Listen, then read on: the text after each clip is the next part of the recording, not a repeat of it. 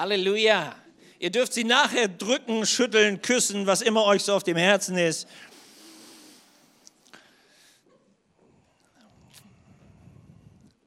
Wir sind in unserer Predigtserie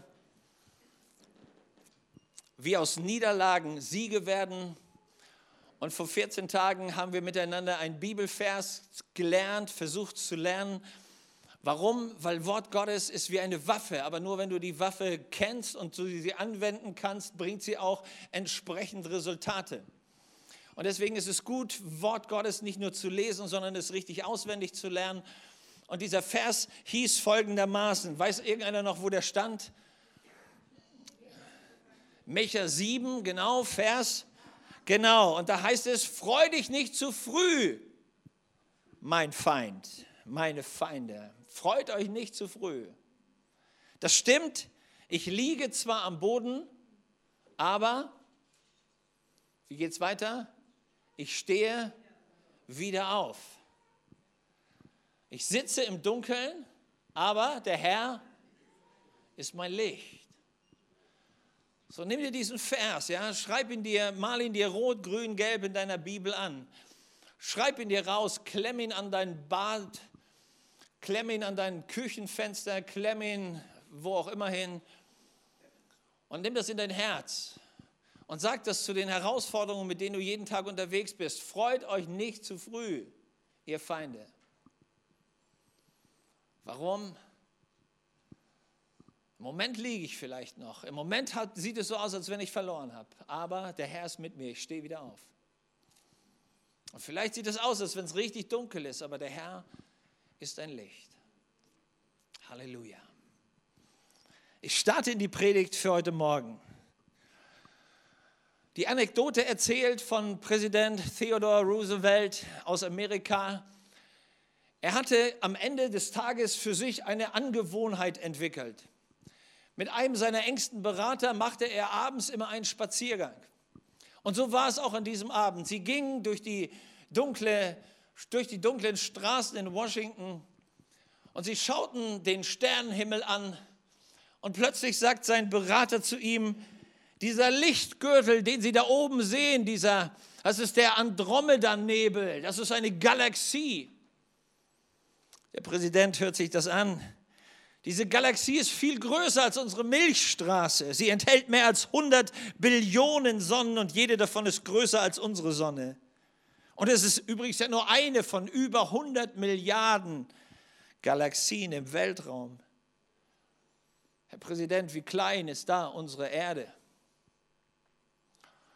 Die Anekdote sagt, Roosevelt ging ganz still weiter und als sie wieder ins Weiße Haus einbogen, schaute er seinen Berater an und sagte, jetzt, da wir eine bessere und umfassendere Sicht auf die Realität gewonnen haben, können wir entspannt zu Bett gehen. Ich fand diese Anekdote mega. Warum? Dieser Mann ging davon aus, dass von seinem Haus, dem sogenannten Weißen Haus, die Macht in der Welt ausgeht. Und dass er der größte Mann der Welt ist. Und dann brachte er, brauchte er nur einen einzigen Blick nach oben um festzustellen, wie unglaublich klein er ist. Und als er plötzlich begriff, wie klein er ist, merkte er plötzlich, dass seine Probleme auch gemessen daran ziemlich klein sind. Und plötzlich begriff er, wenn es diesen unglaublichen, großartigen Himmel gibt, dann gibt es einen unglaublichen, großartigen Schöpfer.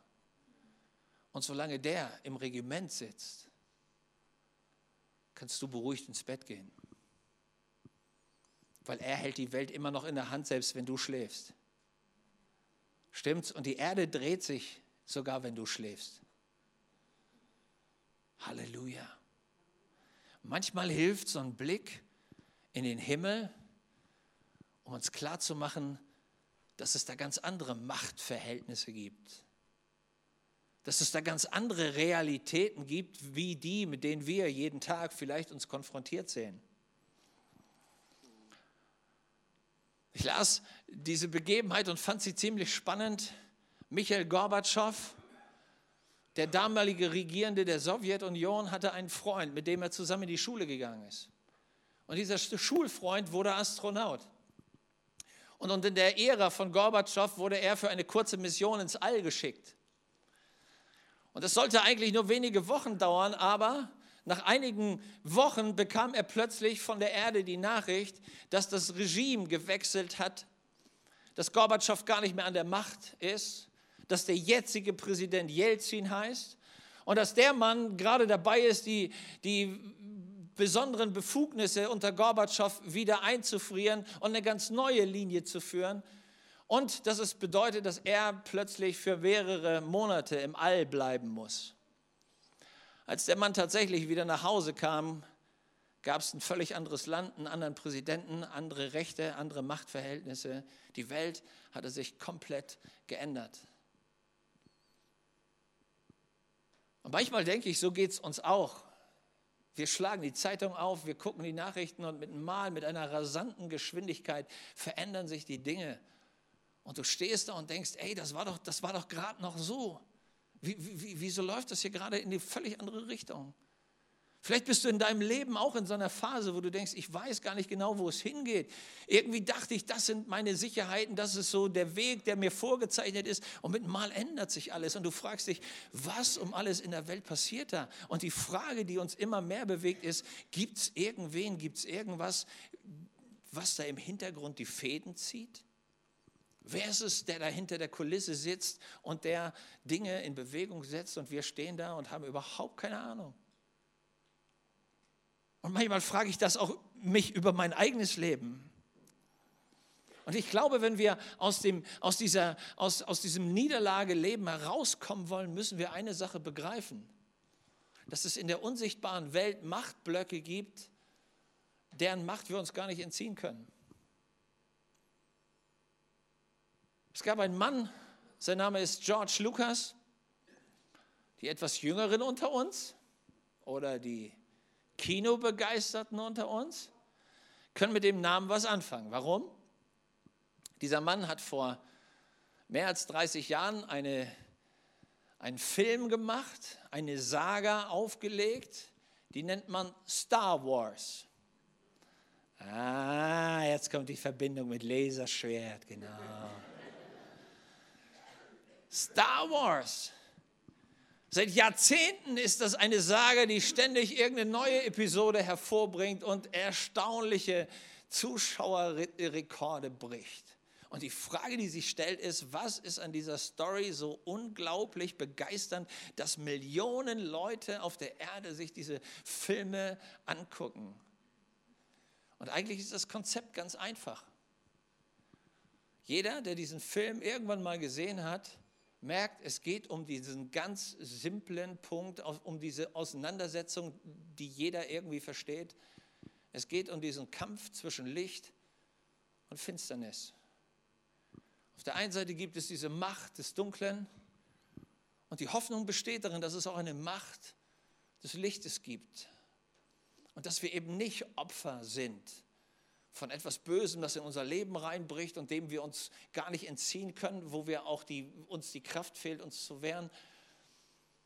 Und in dieser Geschichte geht es immer wieder darum, sich ja nicht in diese Macht des Dunklen reinziehen zu lassen, sondern zu lernen mit der Kraft des Lichtes. Das ist eben dieser Spruch, der in diesem Film immer wieder gesagt wird, möge die Macht mit dir sein, was auch immer das dann ist. Wir als Christen würden sagen, würde seine Macht, und damit meinen wir Gott, mit uns sein? Und ich habe darüber nachgedacht, dass, dieser, dass das, was diese Leute da eigentlich empfinden, was sie versuchen in diesem Film sichtbar zu machen, eigentlich eine Realität ist, mit der jeder von uns zu tun hat. Weil du und ich, wir spüren auch, es gibt diese Kräfte in unserem Leben und wir müssen uns entscheiden, zu welcher Seite wir gehören wollen. Und dann war ich erstaunt, dass die Idee von Star Wars aus der Bibel geklaut ist. Hast du das gewusst? Unglaublich. Und deswegen wollte ich euch heute die Originalstory von Star Wars erzählen, so wie sie tatsächlich sich abgespielt hat. Und sie steht in einem ganz alten Buch in der Bibel. Das Buch nennt man das Buch der Richter. Und da gibt es ein Kapitel 4 und ein Kapitel 5. Und wenn du schon immer wissen wolltest, was hinter Star Wars eigentlich steckt, gut, dass du heute Morgen hier bist. In dieser Geschichte geht es um Folgendes. Das Volk Israel war wieder mal in einem desaströsen Zustand. Das hatten die öfter. Und manchmal frage ich mich, ob das Leben von Christen tatsächlich immer nur mit solchen Umständen behaftet sein muss. Und die Antwort ist nein, muss es nicht. Es hat immer Gründe, wenn das Volk Gottes durch üble Phasen gehen muss. Und hier war es so, dass das politische System, dass die Leiterschaft korrupt war, nicht im Willen Gottes lief, die Moral war unterirdisch, der Götzendienst war überall gegenwärtig das Volk hatte sich bewusst entschieden, ohne Gott leben zu wollen und hatte damit den Mächten der Zerstörung Tür und Tor geöffnet. Das ist übrigens ein ganz altes, altes System. In dem Augenblick, wo du von Gott weggehst, versucht die dunkle Seite immer in dein Leben reinzukommen. Es gibt keine Neutralität. Entweder du öffnest dich für das eine oder das andere kommt. Du entscheidest das letztlich, aber es gibt keine Neutralität. Es gibt keine Schweiz. Im geistlichen Leben gibt es keine Schweiz. Du kannst nicht sagen, ist mir egal, ich bin neutral. Nein, entweder du bist rechts rum oder links rum. Entweder du dienst der Seite des Lichtes oder du dienst der Seite der Finsternis. Mehr Alternative gibt es nicht. Der feindliche General hieß Sisera und er unterdrückte seit über 20 Jahren das Volk. Und das Volk lebte in ihren eigenen Städten wie in Gefängnissen richtig bittere Zustände. Und die Hoffnung und die Frage war, gibt es aus diesem Lebensstil der ewigen Niederlage, gibt es irgendwie einen drin? Gibt es irgendwen, gibt es irgendwas, was gegen diese Macht des Bösen, gegen diese Finsternis irgendwie stark genug ist, um, auf, um die aufzuhalten und uns da wieder rauszubringen. Und das ist die Frage, die dich immer beschäftigen muss, wenn du irgendwo einen Lebensstil hast, in irgendeinem Lebensbereich Niederlagen einfährst, was holt mich raus? Und die Bibel ist eindeutig. Sie sagt, du brauchst die Gegenmacht. Und die Macht, die Gott uns gegeben hat als Kinder Gottes, als Christen ist, die Bibel nennt das Glauben. Glauben heißt, aus der Beziehung zu Gott herauszuleben und mit seinen Möglichkeiten zu arbeiten, um gegen diese Macht der Zerstörung anzukommen. Es gab eine Frau in dieser Geschichte, eine Prophetin, ihr Name war Deborah. Also wenn du Eltern hast, die dich Deborah genannt haben, dann kannst du deinen Eltern dankbar sein, weil du heißt schon nicht Jacqueline oder Kevin oder wie auch immer. Deborah war eine, war eine Frau, die gelernt hatte, die Stimme Gottes zu hören. Und wenn du an die Quelle des Glaubens herankommen möchtest, dann ist es total nötig, dass du lernst, die Stimme Gottes zu hören. Biblischer Glaube fußt nicht darauf, was du dir wünschst oder nicht wünschst, sondern biblischer Glaube entsteht immer durch das Hören von Gottes Wort. Die Bibel nennt das, du brauchst ein Rema. Gott muss in deine persönliche Situation dir sein Wort, sein Plan, seinen Willen offenbaren. Und aus diesem Wort heraus, das Gott dir gibt, kannst du Glauben aufbauen für das, was Gott tun will. Der Römerbrief im 10. Kapitel, Vers 10, Paulus beschreibt das so. Glaube kommt aus dem Hören von dem, was Gott in deine Situation hineinspricht. So, wenn du rauskommen willst, aus was für einer Situation der Niederlage auch, auch immer, es hilft dir nicht positives Denken. Es hilft dir nicht deine Wunschvorstellung. Es hilft dir auch nicht dein Glaube an deinen Glauben, sondern das, was du brauchst, ist ein Wort von Gott. Was sagt Gott zu mir in meiner Situation? Was ist der Wille Gottes? Und wenn du den Willen Gottes entdeckst und anfängst, den in dein Leben reinzubeten, kommt Gott und bestätigt immer sein Wort. Gott bestätigt nicht alle unsere Wünsche, aber er bestätigt immer sein Wort. Und diese Frau, glücklicherweise, sie hört das Reden Gottes. Und Gott sagt zu ihr, ich will die Feinde in die Hand eines Mannes geben, sein Name ist Barak, und er wird das Volk befreien. Das ist großartig, wenn Gott uns Ermutigung gibt. Stimmt's? Liebst du das, wenn du im Gottesdienst bist und jemand gibt dir ein gutes, ermutigendes Wort? Mögt ihr Ermutigung? Wisst ihr, was die Not bei Ermutigung ist? Das verändert noch nichts. Sondern wisst ihr, was jetzt die Herausforderung ist? Dass du dieses Wort der Ermutigung nimmst und es umsetzt. Das ist der Punkt. Wenn das Wort Gottes nicht zur Umsetzung kommt, passiert.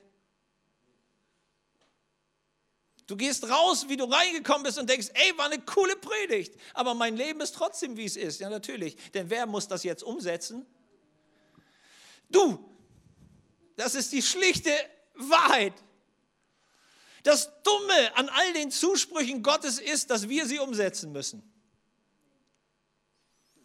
Das hat was mit dieser unglaublichen Gunst zu tun, dass Gott uns einen freien Willen gegeben hat. Wärst du ein Roboter, hätte er das programmiert.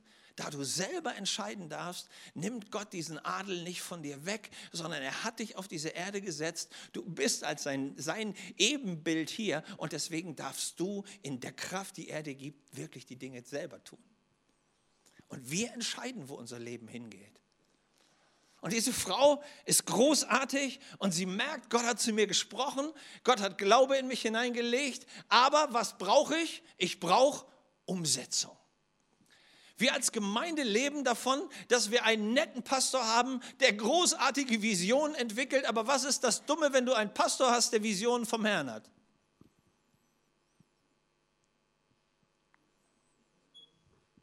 Bei der Umsetzung seid ihr gefordert. Habt ihr das schon mal verstanden? Das Verrückte ist, Leute beten, Gott, gib mir einen Leiter, gib mir einen Mentor, gib mir einen Coach, gib mir irgendwen, der mir sagt, was ich tun soll. Und das sind coole Gebete. Das ist so ähnlich wie Männer, die beten, gib mir eine Frau, ja. Und dann sagt sie dir, was du tun sollst. Und dann leidest du plötzlich. Weil du hattest so gerne ein Wort der Ermutigung, ein Wort der Richtungsweisung, einen visionären Blick, etwas, was nach vorne geht. Das ist alles cool. Aber Leute, wisst ihr, was der, die Herausforderung ist? Es braucht irgendwen, der es umsetzt. Ihr Männer unter uns, die, die eure Frauen liebt, nicht die anderen, nur die, die ihre Frauen lieben. Wisst ihr, was das Großartige an meiner Frau ist? Die weiß immer, was ich tun soll. Kennt ihr das, wenn ihr verheiratet seid? Und du sitzt völlig entspannt an deinem Frühstückstisch. Du denkst nichts Böses. So früh bist du gar nicht in der Lage zu denken. Du, du versuchst irgendwie das, das Frühstücksei niederzubügeln. Und während du da sitzt, setzt sich deine Frau neben dich. Und noch ist alles gut. Dann plötzlich lächelt sie sich völlig unvermittelt an. Du hast noch gar nichts gesagt. Jetzt wirst du misstrauisch. Weil was passiert gleich? Sie schaut dich an und sagt, Schatz, hast du heute eigentlich was zu tun? Jetzt sollten wir dir alle Alarmglocken schrillen. Weil mit demselben lächelnden Gesicht sagt sie zu dir, ich hätte da eine Liste. Und du weißt, dein Vormittag, den du dir eigentlich für dich selber vorbereitet hattest, um tiefe Männerarbeiten zu machen, gell, vorm Computer zu sitzen, ist rum. Der Punkt ist immer der, wann immer Gott ein Wort in dein Leben gibt, wann Gott immer dir eine Anweisung gibt, wann Gott immer dir ein Wort der Ermutigung gibt, wann immer Gott eine Vision hineinlegt, braucht es zwei Dinge. Einmal das Hören der Vision und dann braucht es das Umsetzen. Und die Frau wusste, ich bin prophetisch begabt, das ist, meine, das ist meine von Gott gegebene Berufung, ich kann Dinge von Gott hören, aber was wusste sie auch? Ich bin nicht in der Lage, sie umzusetzen. So, Sie suchte diesen Mann, sie suchte Barak, sie brauchte jemanden, der das tatsächlich umsetzen konnte. Und ihr Lieben, das ist für mich so ein Bild für Gemeinde. Es ist großartig, wenn wir großartige Gebete beten. Ich liebe Beter. Ich liebe Leute, die visionär denken können. Ich liebe Leute, die prophetisch begabt sind. Meine Not mit diesen Leuten ist immer, die hören die tollsten Sachen von Gott.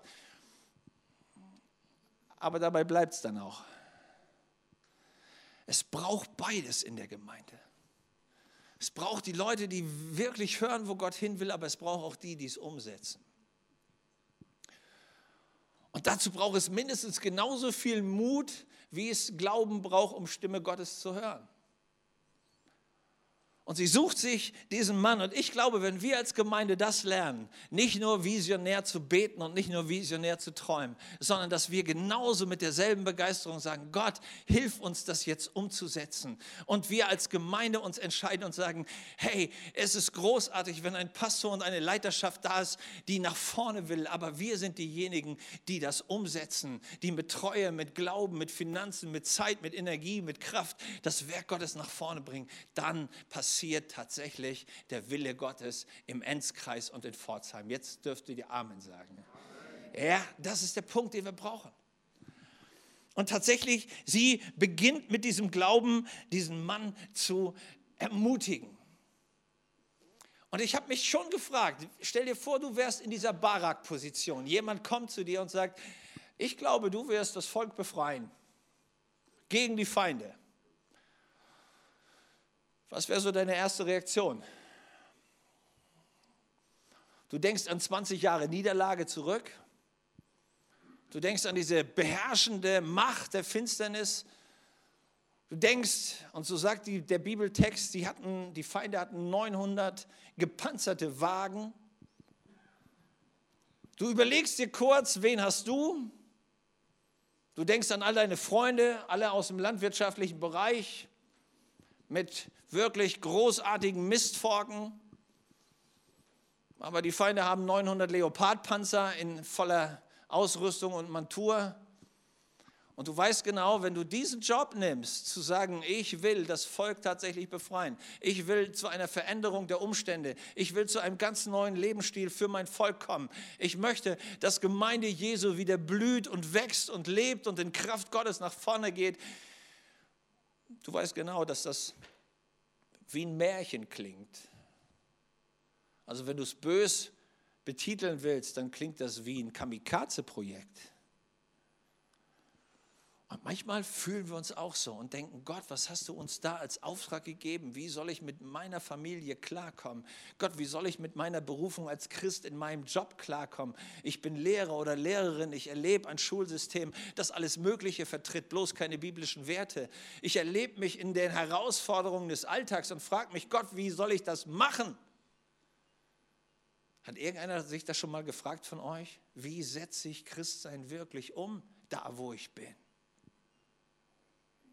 Und dann geht es dir vielleicht wie Barak, dass du denkst, Gott nie im Leben, also was immer die Dame da gehört haben mag, was immer die da für Visionen ausspucken, was immer die glauben von Gott empfangen zu haben, das klingt so utopisch, so verrückt, das kann ich mir gar nicht vorstellen.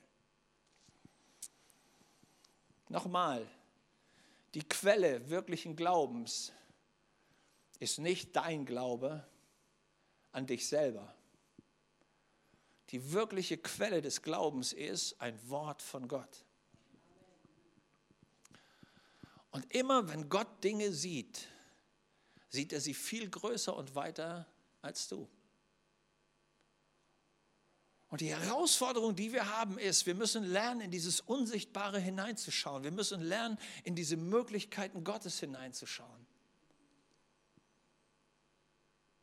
In dem Augenblick, wo du mit deinem Glauben dich nur auf dich selber konzentrierst, bist du die Hauptquelle deines Glaubens. Und dann weißt du, wie weit das reicht. Ja, wissen Sie, ich glaube an meine Familie. Ja, das ist super. Und wenn der Arzt Krebs bei dir diagnostiziert, dann merkst du, wie wenig das hilft, sich an deiner Familie festhalten zu wollen ich glaube an meine, an meine Kraft und an meine Gesundheit und an meine Firma und an, ich weiß nicht, woran du glauben kannst. Der Punkt ist, wenn das deine Hauptquelle ist, dann bist du immer so schwach wie deine Quelle. Wenn Gott deine Quelle ist, bist du so stark wie deine Quelle. Und hier liegt der Punkt. Und Barak hatte eine Sache begriffen, wenn er wirklich zur Umsetzung kommen wollte, wenn er den Sieg in seinem Leben brauchte und wollte, dann musste er wegkommen von all den Leuten um ihn herum, die ihm immer erzählten, es geht nicht, wir sind schon seit 20 Jahren in der Niederlage und das wird sich wahrscheinlich auch in der Zukunft nicht ändern. Wir waren vorher schon wie, wie die Loser, wir waren vorher schon wie im Gefängnis, wir waren vorher schon immer wie die Gefangenen. Wie soll sich das ändern? Ich gebe dir einen ganz wichtigen Tipp, den brauchst du auch nicht bezahlen heute. Aber wenn du ihn verstanden hast, macht es was mit deinem Leben. Ich bin nicht der größte Griller, aber eine Sache habe ich verstanden. Wenn du versuchst, kalte Kohlen mit kalten Kohlen anzuzünden, wird das spannend. Was musst du tun, wenn du willst, dass das Grillen funktioniert? Du musst kalte Kohlen auf heiße Kohlen legen. Wenn du willst, dass dein Glaubensleben wächst und du orientierst dich an kalten, nicht brennenden Christen, dann sage ich dir, wo dein Glaubensleben landet. Ich will niemandem zu nahe treten, aber wenn du in einer Kleingruppe oder in einer Kirche bist, wo das Feuer nicht brennt, was denkst du, wie lange es braucht, bis es dich abkühlt? Nicht lange. Das ist ein ganz simples Prinzip. Du musst nur lange genug in einem Kühlschrank bleiben, bis du selber kalt bist. Wann hast du das letzte Mal im Kühlschrank gesessen? Letzten Sommer, ne, als über 40 Grad waren. Leute, das ist ein geistliches Prinzip. Wenn du brennen willst, musst du dich mit wem zusammentun? Mit Leuten, die Feuer haben. Wenn du, wenn du dein Glaubensleben nach vorne bringen willst, musst du dich mit Menschen zusammentun, die Feuer haben. Wenn du in deinem geistlichen Leben wachsen willst, geh mit Leuten, die wirklich mit Jesus brennen. Wenn du in der Kleingruppe bist und du sagst, ey, wir sind die letzten vier Jahre schon nicht gewachsen, soll ich dir was sagen? Die Chance, dass du die nächsten vier Jahre wächst, ist riesengroß. Nein, stimmt nicht. Wenn ihr die letzten vier nicht gewachsen seid, werdet ihr die nächsten auch nicht wachsen. Man hat sich daran gewöhnt, dass es so ist. Und man fühlt es plötzlich komisch, wenn da Leute hineinkommen, die brennen, die voran wollen. Aber eine Sache habe ich verstanden. Wenn du wirklich vorwärts willst, das ist wie beim Autofahren, fahr nicht hinter parkenden Autos her. Das hilft wirklich gar nicht. Und ich, ich, ich will dir was Ehrliches aus pastoraler Erfahrung von fast 40 Jahren sagen. Jetzt kommt der Satz, der vielleicht nicht so nett ist. Aber zeig mir deinen Umgang und ich sag dir, wo du geistlich in zwei, drei, vier Jahren sein wirst.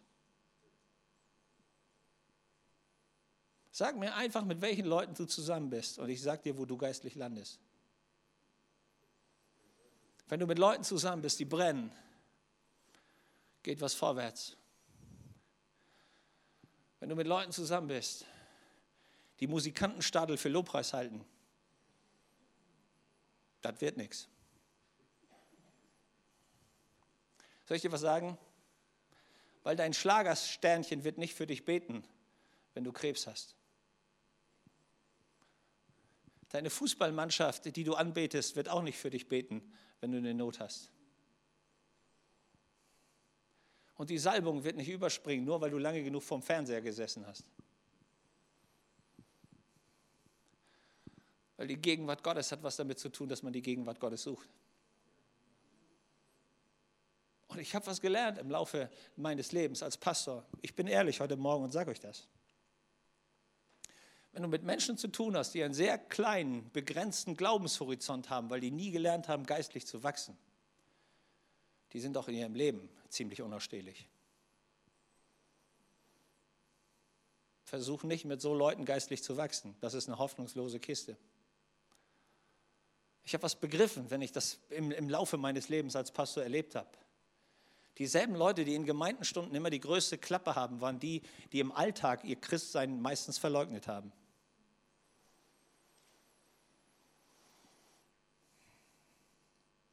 Leute, das, was wir brauchen, sind Menschen, die mit Jesus brennen.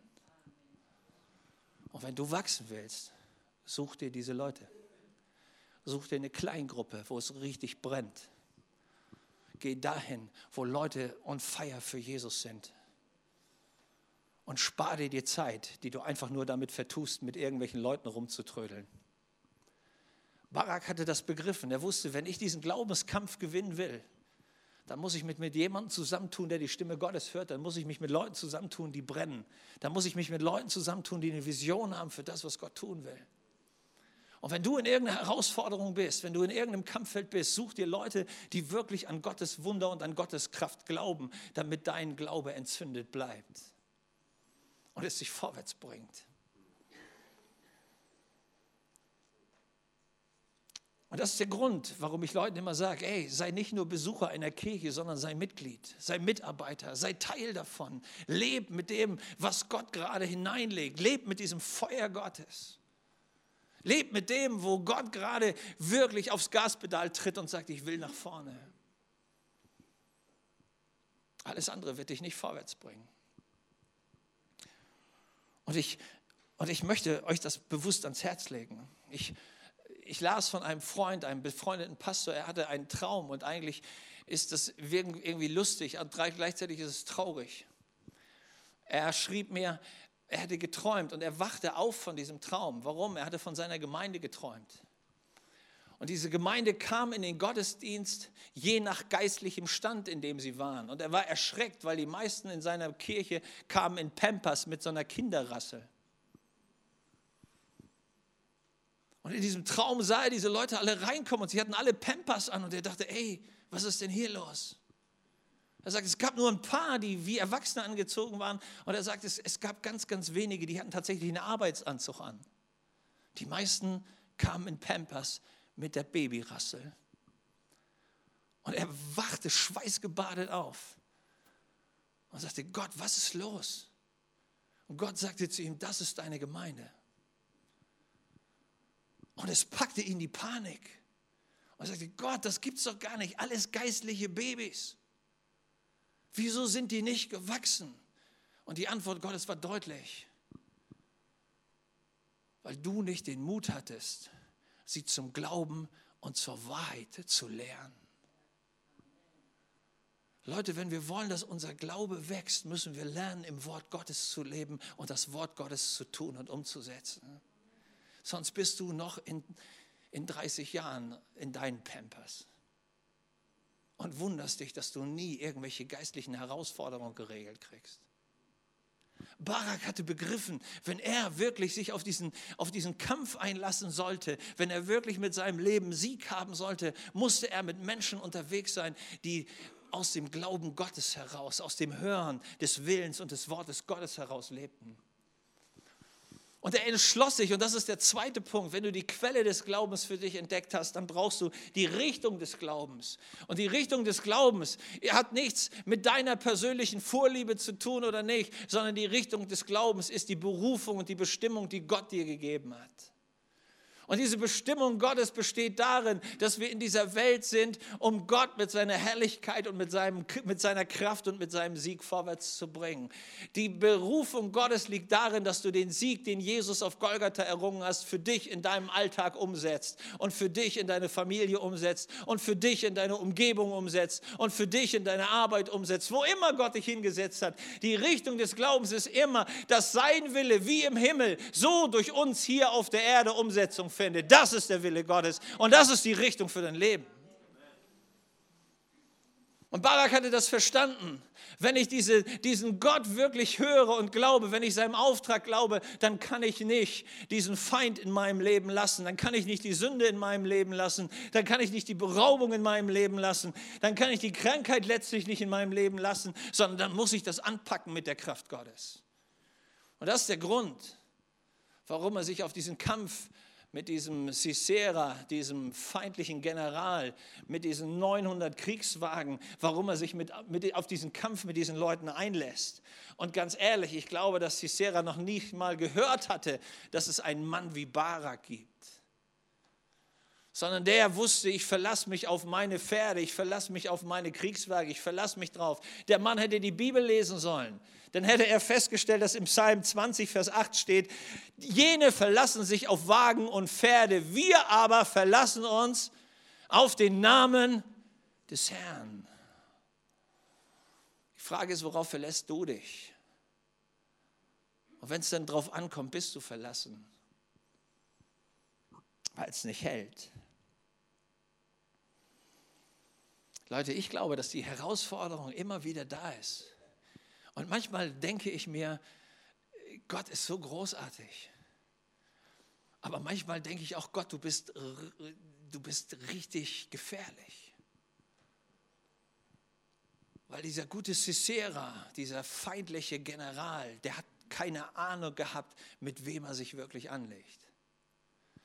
Und manchmal denke ich, wir haben keine Ahnung, wer auf unserer Seite ist. Wenn sich der Feind deines Lebens sich mit dir anlegt, weißt du, mit wem er sich eigentlich anlegt? Mit Gott selber. Barak kam ja nicht von alleine auf die Idee, sich auf diesen Kampf einzulassen, sondern er kam nur deshalb auf die Idee, weil er sich sicher war, Gott ist auf meiner Seite. Leute, das ist die Gewissheit, die wir brauchen. Gott ist auf unserer Seite. Ich bin im Willen Gottes unterwegs. Ich bin nicht in meiner eigenen Mission unterwegs. Ich will nicht meine eigenen Ziele umsetzen, sondern ich habe die Stimme Gottes gehört. Ich habe den Auftrag Gottes empfangen. Und jetzt beginne ich, die Schritte zu gehen. Ich werde Beine freisetzen, um die Umsetzung Gottes Plans in Bewegung zu bringen. Weißt du, wer auf deiner Seite ist?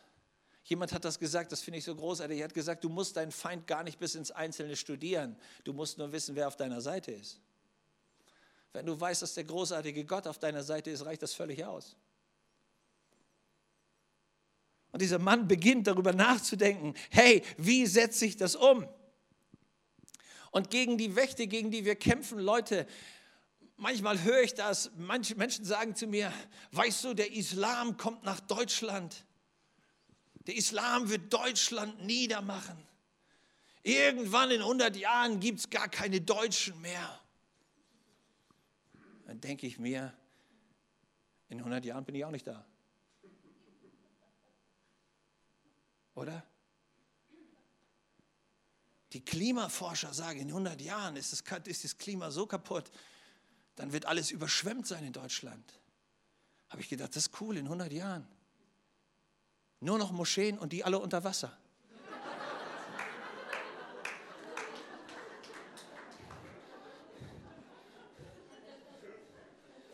Was um alles in der Welt interessiert mich das, was in 100 Jahren ist, Leute? Heute und hier müssen wir den Sieg Jesu für unser Leben durchbringen. So ein Blödgeschwätz. Hey, Entscheidend ist, dass du Jesus für dich in deiner Situation buchstabierst. Und sagst, Herr, ich brauche deinen Sieg für mich hier, jetzt und heute. Das ist der entscheidende Punkt. Und die, die Situation setzt ein, wenn du den Text liest, jetzt beginnt das. In dem Augenblick, wo Barak sich entscheidet, ich habe den Herrn gehört, ich habe die Vision Gottes verstanden. Ich bin mutig und ich beginne gegen diesen Feind vorzugehen. Wisst ihr, was passiert? Im selben Augenblick beginnt der Himmel mitzuspielen. Und die Bibel sagt, Kapitel 5, die Verse 4 und 5, mit einmal setzte ein Riesenregen ein. Und dieser Regen führte dazu, dass das Gebiet, in dem diese 900 Kampfwagen bereit zum Angriff standen, im Sumpf und im Morast versanken. Die waren völlig unbrauchbar. Die kamen gar nicht raus. Und das Volk Gottes hatte einen Riesensegen. Die Stelle, die mich am meisten beeindruckte, die finde ich großartig. Im Kapitel 5, Vers 20, da heißt es, dass sogar die Sterne vom Himmel gegen Sisera in den Kampf zogen. Und da war meine Star Wars Stelle. Ich dachte, das gibt's doch gar nicht. Die, in dem Augenblick, wo du anfängst im Glauben Dinge anzupacken und sagst, Gott, ich schaue nicht auf meine Schwachheit, ich schaue nicht auf meine Unmöglichkeit, ich schaue auf dich und deine Möglichkeiten, dann fängt der Himmel an zu jubeln, weil du hast Gebet verstanden. Leute, in der Bibel steht, in Matthäus 16, dass wenn wir beten, dann setzen wir das, was im Himmel schon lange beschlossen ist, wir setzen das frei, dass es auf der Erde an Segen und an Kraft durchbrechen kann. Gebet heißt doch nicht, ich erzähle Gott, was auf meinem Herzen ist, sondern Gebet heißt, ich höre, was Gott will und ich gebe hier auf der Erde das Go, dass es in Bewegung kommen kann. Deswegen ist Gebet so nötig, ihr Lieben, weil Gott braucht uns, um seinen Willen hier auf der Erde zu tun. Das hat was mit der Schöpfung zu tun. Gott hat den Menschen als seinen Stellvertreter eingesetzt und das hat er nicht zurückgenommen. Wir haben das mal durch die Sünde an den Teufel verloren, aber Gott sei Dank, Jesus ist gekommen und hat uns den Sieg wieder zurückgegeben. Und seit der Zeit sind wir, die wir mit Gott unterwegs sind, in der Lage und haben wir die Autorität und haben wir die Macht, den Willen Gottes wieder zurückzubringen auf die Erde. Und deswegen beten wir und das ist das Riesenprivileg, warum Beten spannend ist. Du kannst die Herrlichkeit Gottes auf die Erde bringen. Und Barak bewegt sich und im selben Augenblick bewegt sich der Himmel. Wow. Oh, ich möchte, dass du das in dein Herz mitnimmst für heute Morgen. Wenn wir, egal wie die Herausforderung aussieht, begreifen, dass wir mit Gott unterwegs sind und wir anfangen, diesen Sieg Jesu hineinzusprechen in die Situation, dann bewegt sich der Himmel. Du kannst den Himmel in Bewegung bringen. Die Sterne kämpfen auf deiner Seite. Lass mich das so sagen, ja? Sünde verliert immer und Glaube gewinnt immer. Das ist, was du brauchst für dein Leben. Und wenn du das nicht glaubst, guck dir die Bibelverse, die Bibelstellen mal an, die ich für dich habe. Kannst du dich noch an Noah erinnern? Noah, dieser Mann, der auftreten soll im, im Auftrag Gottes, 120 Jahre predigt und ein Boot baut, um die Menschheit vor der Zerstörung zu retten. Und die Leute lachen ihn aus. Sie verspotten Gott, sie verspotten ihn. Aber was passiert, als die Arche fertig ist? Mit dem Mal fängt der Himmel an mitzuspielen. Und Noah, der vorher aussah wie der letzte Loser, ist plötzlich der Begründer einer ganz neuen Menschheitsdynastie. Hey, Sünde verliert immer und Glaube gewinnt immer. Denk an Mose. Er bekommt von Gott den Auftrag, Israel aus Ägypten zu führen. Und es sieht so, so hoffnungslos aus. Und er beginnt trotzdem diesen Weg zu gehen. Und irgendwann steckt die gesamte ägyptische Armee nicht nur im Wasser, sondern die Knochen bleichen auf dem Meeresgrund. Warum? Weil Sünde immer verliert und Glaube immer gewinnt. Und du kannst die Fälle durchgehen. Josua kämpft gegen drei Völker gleichzeitig. Und ihm ist klar, dass er aus menschlicher Kraft nicht gewinnen kann. Was macht er? Er fängt an zu beten und er sagt, Gott, lass doch die Sonne stillstehen. Und der Herr des Universums, wie immer er das angestellt hat, der gesamte Himmel kämpft auf seiner Seite und er gewinnt die Schlacht. Wow, warum? Weil Sünde immer verliert und weil Glaube immer gewinnt. Du kannst an Elia denken, dieser Prophet Gottes, der aufsteht gegen die Götzendiener, 800 an der Zahl, die ihn alle, die ihn alle platt machen wollen. Aber er ist mit dem Gott des Himmels unterwegs und Gott setzt den Himmel in Bewegung. Plötzlich kommt das Feuer vom Himmel. Und der Herr bestätigt das. Leute, Sünde verliert immer, aber Glaube gewinnt immer. Du kannst dich an diese drei Männer erinnern, die bereit sind, ihren Glauben aufs Spiel zu setzen und sich nicht unter Nebukadnezar zu beugen. Sie bekommen die Todesstrafe. Der Hochofen ist siebenmal heißer, wie er jemals war. Die Männer gehen rein und Gott wartet schon auf sie. Der vierte Mann ist im Ofen und das Feuer kann ihnen nichts tun und sie gehen raus. Wisst ihr warum? Weil Sünde immer verliert, aber Glaube immer gewinnt.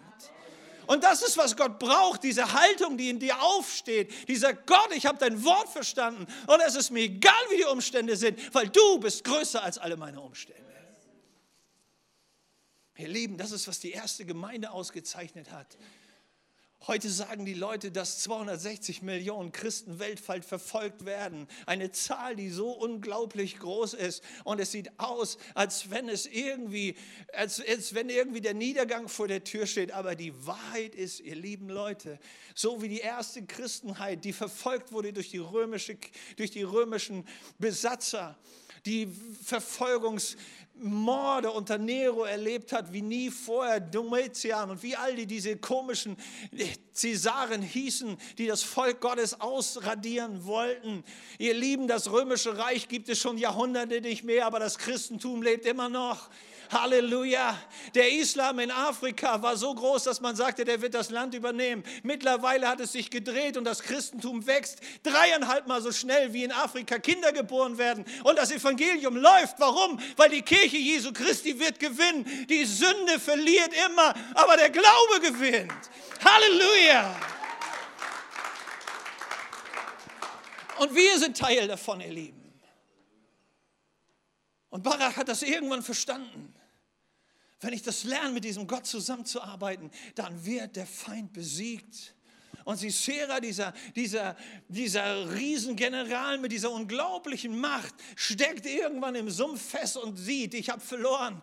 Und er rennt weg und er bleibt irgendwann an einem Zelt stehen. Da ist eine Frau, die ihn natürlich erkennt. Hey, den bösesten Feind, den erkennst du, den, den siehst du. Und sie lädt ihn ein.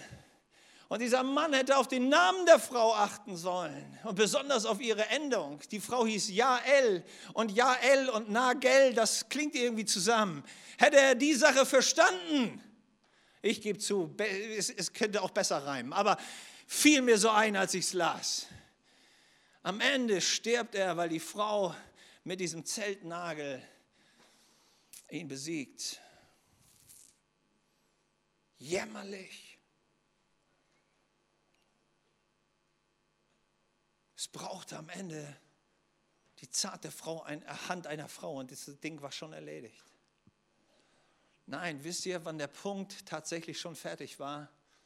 Als Barak begonnen hatte, im Glauben die richtige Richtung einzuschlagen, war Sisera schon besiegt.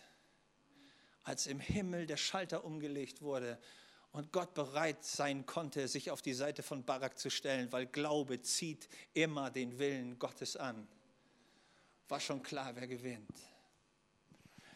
Ihr Lieben, das ist, was Gott uns sagt. Wie immer deine Herausforderung heißt, wie immer dein Feind heißt, Gott ist größer. Und wenn du dir sicher bist, dass der Himmel auf deiner Seite ist, wenn du sicher bist, dass die Sterne auf deiner Seite sind, wenn du sicher bist, dass du im Willen Gottes unterwegs bist, dann weißt du schon bevor es losgeht, dass der Sieg dir gehört. Dann kannst du schon anfangen zu jubeln und zu danken, selbst wenn die Umstände noch ziemlich düster aussehen. Und das, was Gott möchte heute Morgen, ist, dass du diesen Gedanken für dich in dein Herz nimmst wo du sagst, Herr, ich weiß, du bist mit mir. Gott, ich habe dein Wort gehört für mich in meine Situation. Und ich bin gehorsam und ich gehe die Schritte. Und ich bin Teil von deinem Plan, auch hier für Pforzheim, für den Enzkreis, wo immer Gott dich hingestellt hat. Gott, und ich will lernen, diese Schritte des Glaubens zu gehen und sehen, wie du den Himmel in Bewegung setzt. Und wir stehen auf und merken, wie wir Kraft bekommen, wie Kühnheit in unser Herz kommt. Gottes Glauben erkennst du immer daran, dass eine Kühnheit in dein Herz kommt, sich den Schwierigkeiten zu stellen, ohne vor ihnen wegzulaufen. Weil du weißt, wer auf deiner Seite ist. Und das ist mein Gebet für heute Morgen. Lass mich das nochmal gebrauchen, auch wenn es ein bisschen kitschig ist. Möge seine Macht mit dir sein. Ich möchte euch einladen, aufzustehen heute Morgen und mit mir zu beten.